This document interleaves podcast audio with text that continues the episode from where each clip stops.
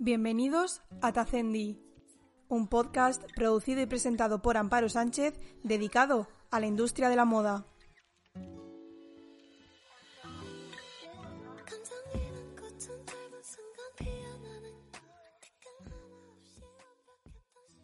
Hola a todos, yo soy Amparo Sánchez y bienvenidos a Tacendi.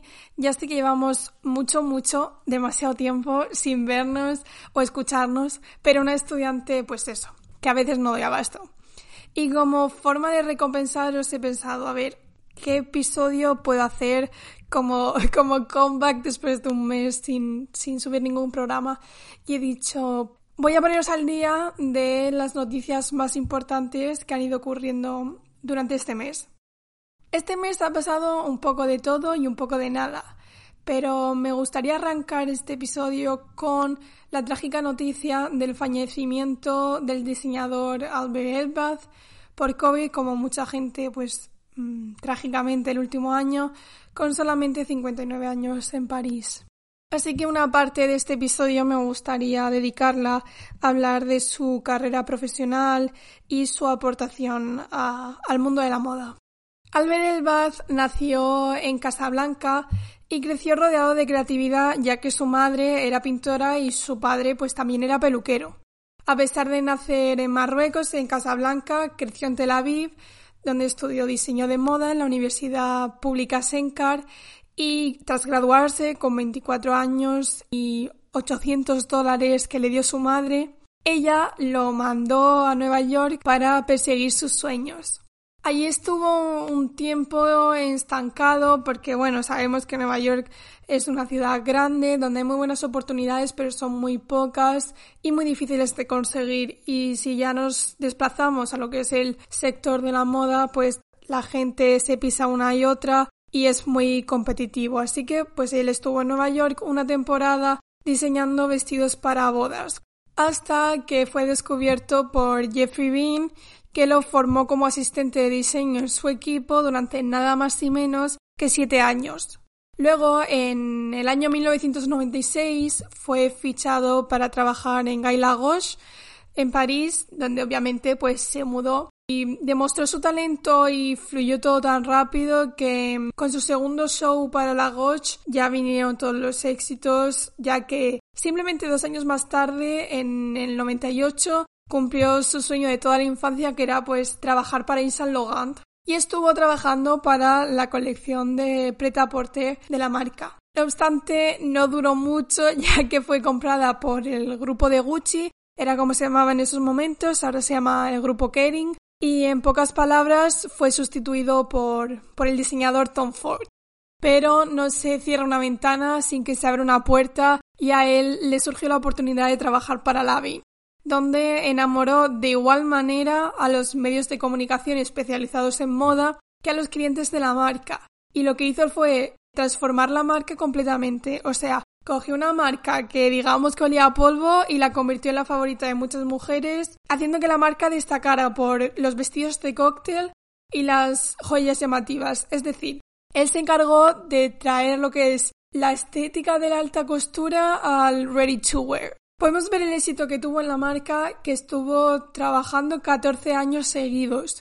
Y durante esos 14 años fue galardonado con el Premio Internacional del Consejo de Diseñadores de Moda de América también fue nombrado eh, una de las personas más influyentes de la revista Time y fue honrado como Caballero de la Legión de Honor en 2007, que es una de las más altas distinciones que puede otorgar el gobierno francés. Hasta que de repente, que además os lo he avanzado hace unos segundos, algo que nadie vio venir, pues fue su despido en 2015, que además se llevó a cabo con una nota un poco fría, ya que la marca ni se dignaba de las gracias por el trabajo llevado a cabo, de hecho, él en unas declaraciones para Vogue Gran Bretaña dijo, y aquí cito textualmente, en este momento de mi partida de Lambin, por decisión del accionista mayoritario de la compañía, deseo extender mi gratitud y mis cálidos pensamientos a todos aquellos que han trabajado conmigo apasionadamente en la reactivación de Lambin durante los últimos 14 años. Traduciendo estas declaraciones, pues él tuvo un duro enfrentamiento con el multimillonario chino Xiaolan Wang, que posee un 75% de las acciones y fue despedido sin contemplaciones. Este es un gran ejemplo de que el karma existe, porque justo después de que el diseñador fuera despedido, las ventas del Lambin bajaron estrepitosamente y de hecho han tardado muchísimos años en remontar.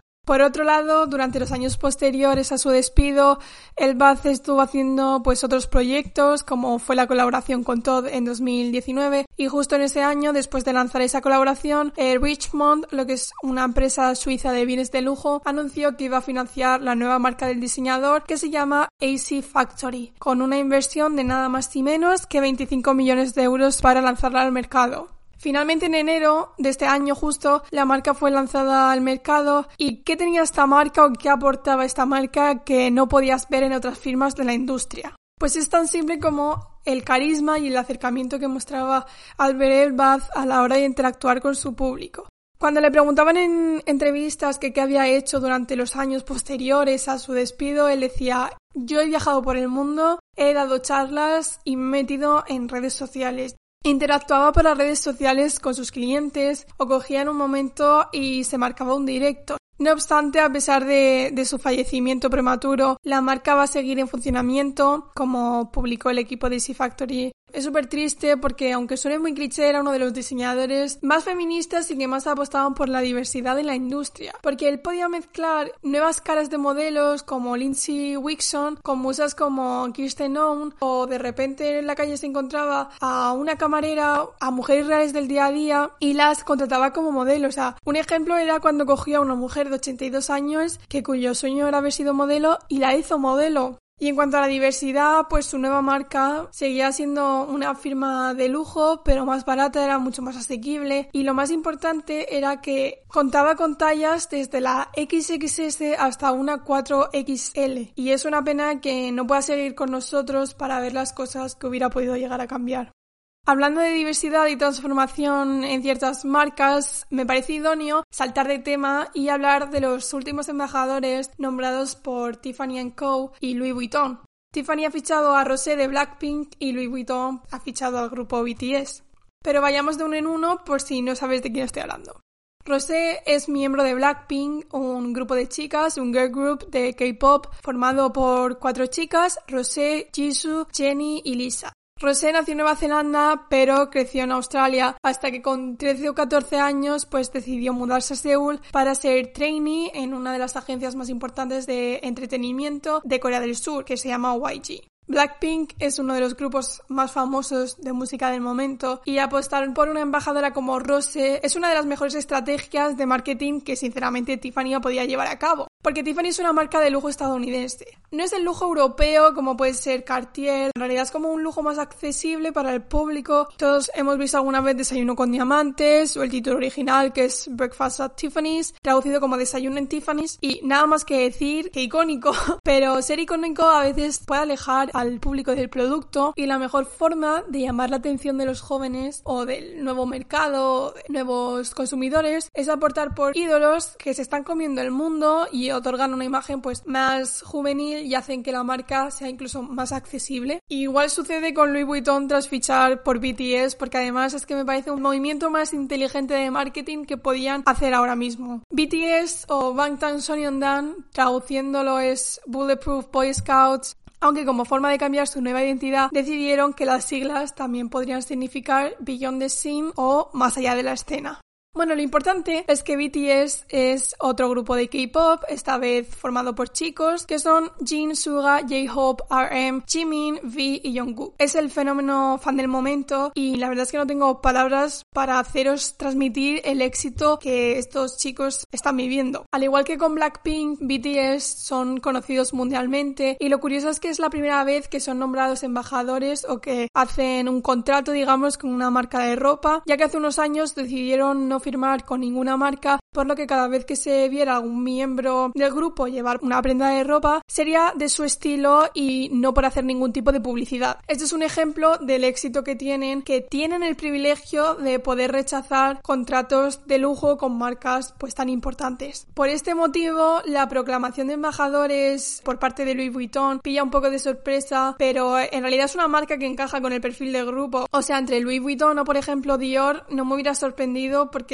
como ya he dicho, en la imagen del grupo lo que representan se acopla perfectamente con ambas marcas. De hecho, en el último tour que tuvieron, la mayoría de outfits eran de Dior. ¿Y por qué me parece que está buena idea este fichaje? Pues primero porque cuentas con la publicidad que van a hacer. Eh, por ejemplo, en su cuenta de Instagram ya cuentan con casi 45 millones de seguidores y solo estoy hablando de Instagram.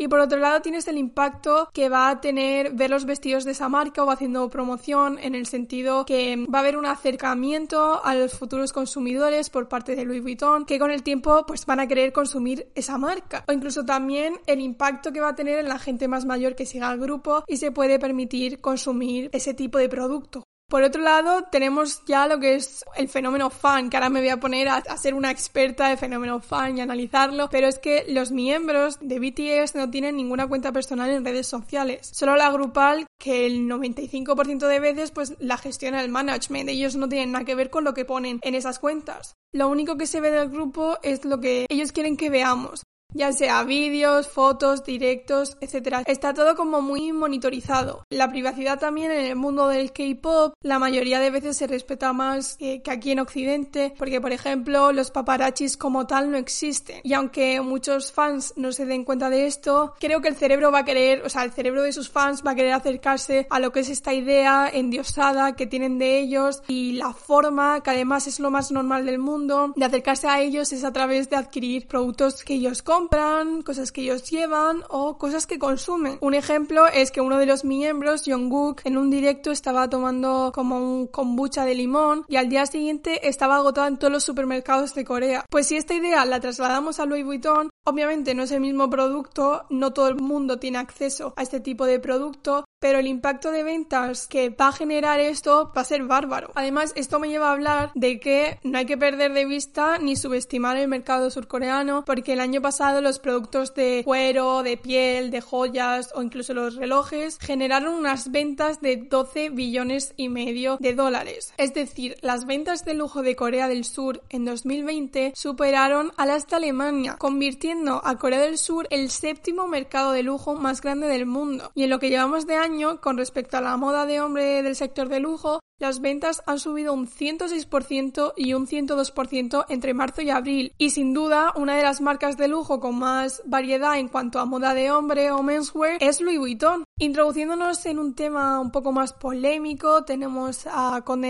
seguro que os suena el nombre, y si no, pues es la editorial de revistas internacional con más de 110 años que publica revistas como Vogue, Glamour, GQ, Vanity Fair, entre otras publicaciones de renombre. Bueno, pues ya el pasado diciembre vimos como la editorial se adentraba en una nueva estrategia de contenido al nombrar nuevos responsables, como fue por ejemplo el caso de Anna Wintour como directora de contenido global, aparte de seguir con la dirección editorial global de Vogue, o el nombramiento de Edward Enninful como el director editorial de Vogue Europa. Roger Lynch, el director general de Condé Nast, dijo que esta transformación se aplicaba a las operaciones creativas del grupo con el objetivo de servir mejor a la audiencia y a los publicistas. Bueno, pues la semana pasada se notificó a algunos empleados de Condé Nast en Gran Bretaña que sus puestos de trabajo podían estar en peligro a medida que trabajan para reestructurar y fusionar las oficinas o los equipos de cada revista en diferentes regiones. Es decir, los trabajadores de las publicaciones de Vogue, Condé Nast Traveler o GQ Gran Bretaña, en el caso de que quieran seguir trabajando en la editorial, deberán volver a aplicar por su puesto de trabajo. Esta reestructuración viene del problema al que se enfrentaba la editorial, que es que la parte tecnológica se había fragmentado y cada país, incluso cada publicación en los diferentes países tenían su propio sitio web o incluso un sistema de gestión de contenido diferente. Por lo que este problema les ha causado que hubiera una duplicación significativa de esfuerzos tecnológicos y también un amplio margen de, de mejora en el servicio de contenido digital en todo el mundo. Por lo que el objetivo de Conde Nast es aumentar las inversiones en contenido, incluyendo vídeos, eventos e incluso experiencias en un 25% durante los siguientes cuatro años. Tienen como fecha límite 2024. Un portavoz de Condenas declaró que estaban entrando en un proceso de consulta colectiva para desarrollar sus equipos, los roles y las capacidades, y que están totalmente comprometidos a apoyar a los empleados durante este tiempo. Esto puede ser simplemente papeleo burocrático o una excusa para reducir la plantilla.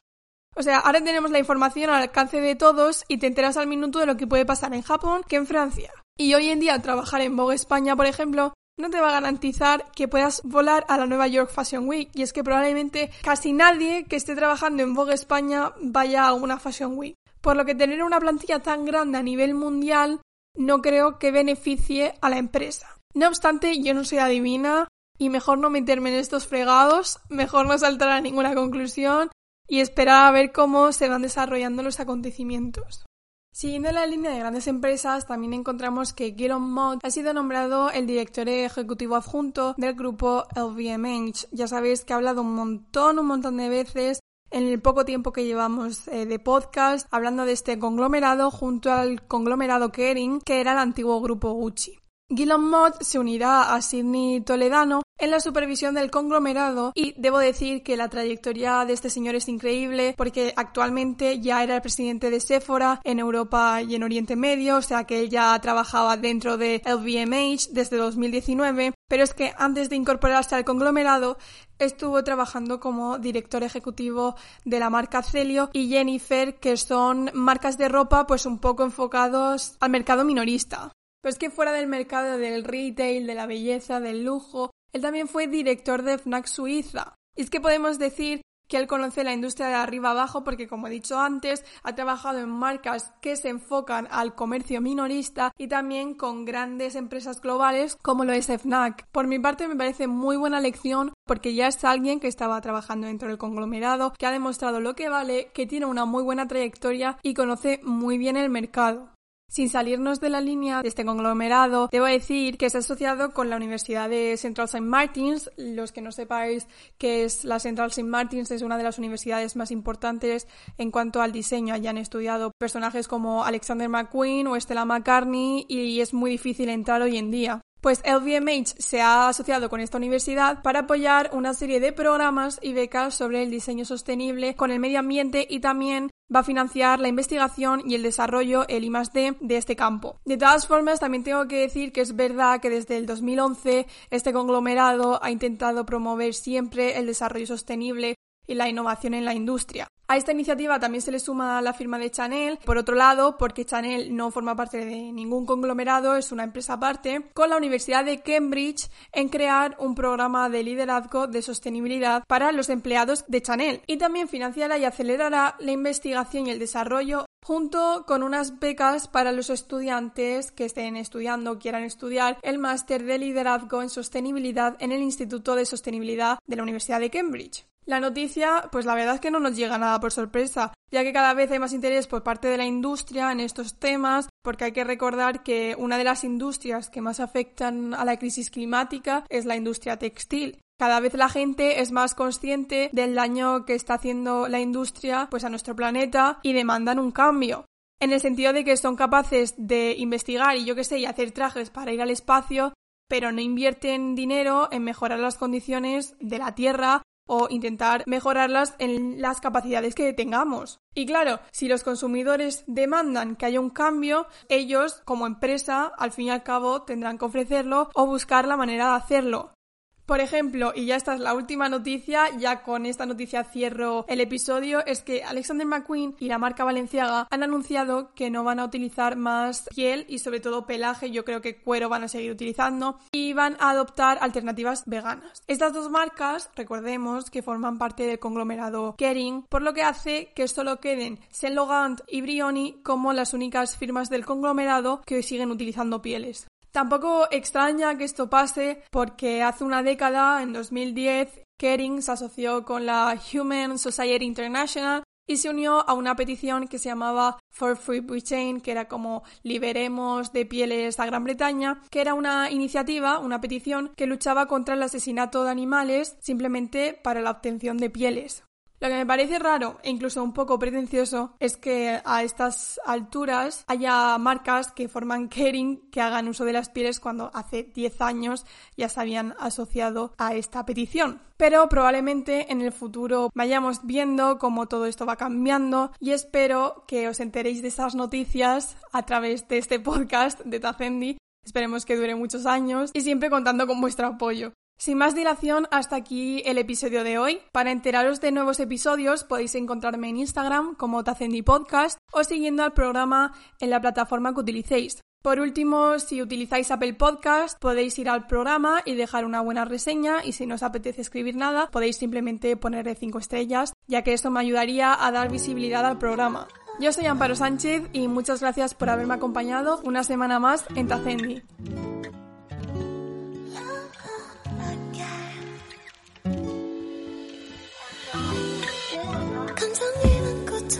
曾告别。